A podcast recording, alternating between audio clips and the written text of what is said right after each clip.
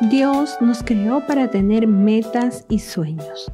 Muchos nos emocionamos y queremos que se ejecuten ya, pero cuando descubrimos que tomará esfuerzo, que será costoso, entonces renunciamos, abortamos a los sueños en nuestras vidas y terminamos haciendo otras cosas de las cuales no estamos llamados a hacer. El propósito de Dios está dentro del cumplimiento de esos sueños y el proceso que nos llevará a ellos es lo que al final transforma nuestras vidas. Para alcanzar sueños, primero debes poner tu esperanza en el Señor.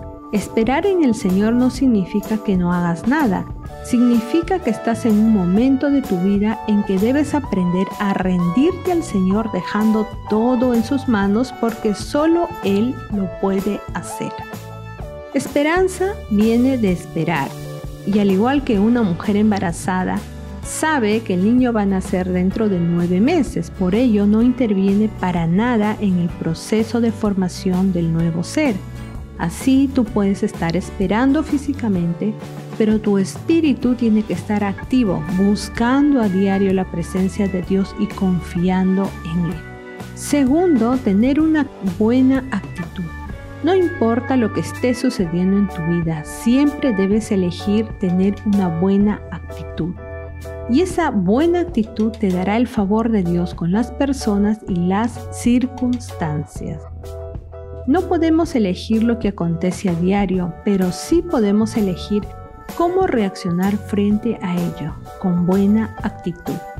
Tercero, dejar todo egoísmo.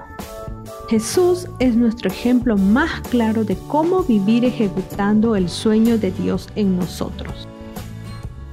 Lucas 22:42 dice, Padre, si quieres pasa de mí esta copa, pero no se haga mi voluntad sino la tuya. Increíble, ¿verdad?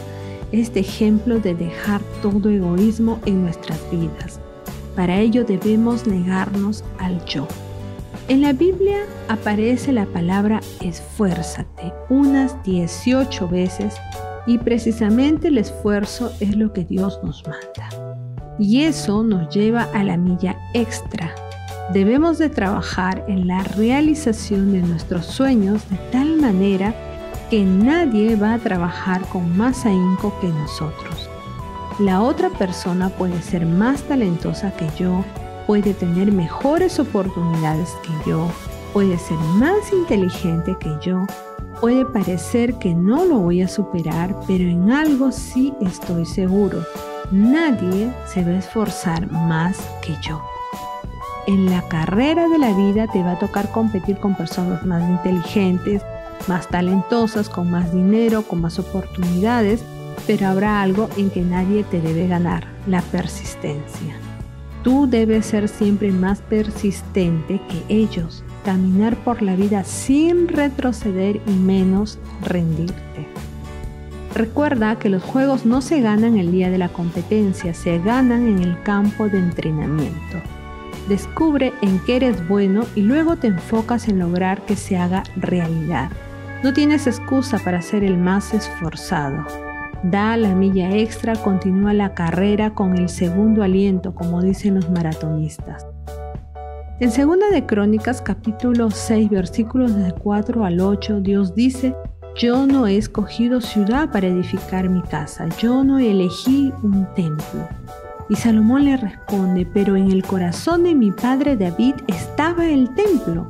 Por eso Dios escogió a David, porque en su corazón estaba construir un templo a su Dios. Dios le dice, no fue mi idea, pero voy a respetar esa idea y es más, la voy a hacer mía, la voy a respaldar y voy a colaborar en alcanzar tus sueños.